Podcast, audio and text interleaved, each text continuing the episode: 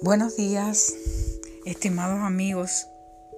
Aquí estamos nuevamente en mi barca para eh, detenernos en la amorosa invitación que Dios nos hace cada día.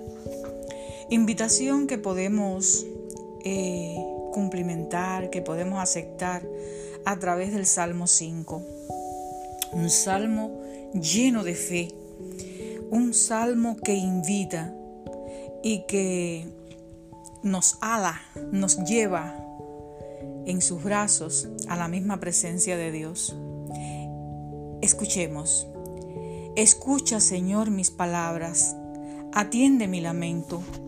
Está atento a la voz de mi clamor. Rey mío, Dios mío, porque a ti oraré. Señor, de mañana oirás mi voz. De mañana me presentaré ante ti y esperaré. Tú no eres un Dios que se complace en la maldad. El malo no habitará junto a ti. Los arrogantes no podrían estar ante tus ojos. Aborreces a todos los que practican iniquidad. Pero yo, por la riqueza de tu constante amor, entraré en tu casa. Con reverencia adoraré en tu santo templo. Señor, guíame en tu justicia a causa de mis enemigos porque tú, Señor, bendices al justo, lo rodeas con tu favor como con un escudo. Todos necesitamos caminar hoy por las embravecidas olas de la vida. Todos enfrentamos hoy eh, grandes desafíos.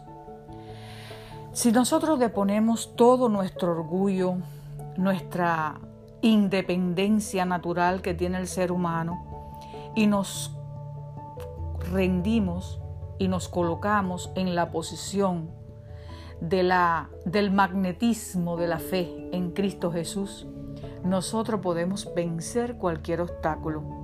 Y es ahí, mi querido oyente, donde yo quiero llevarte. No hay nada que acontezca a una de sus criaturas que el Señor no lo note. No hay lágrima, no hay dolor, no hay sufrimiento, no hay pena que Dios no lo note. Entonces, ¿por qué apesadumbrarnos?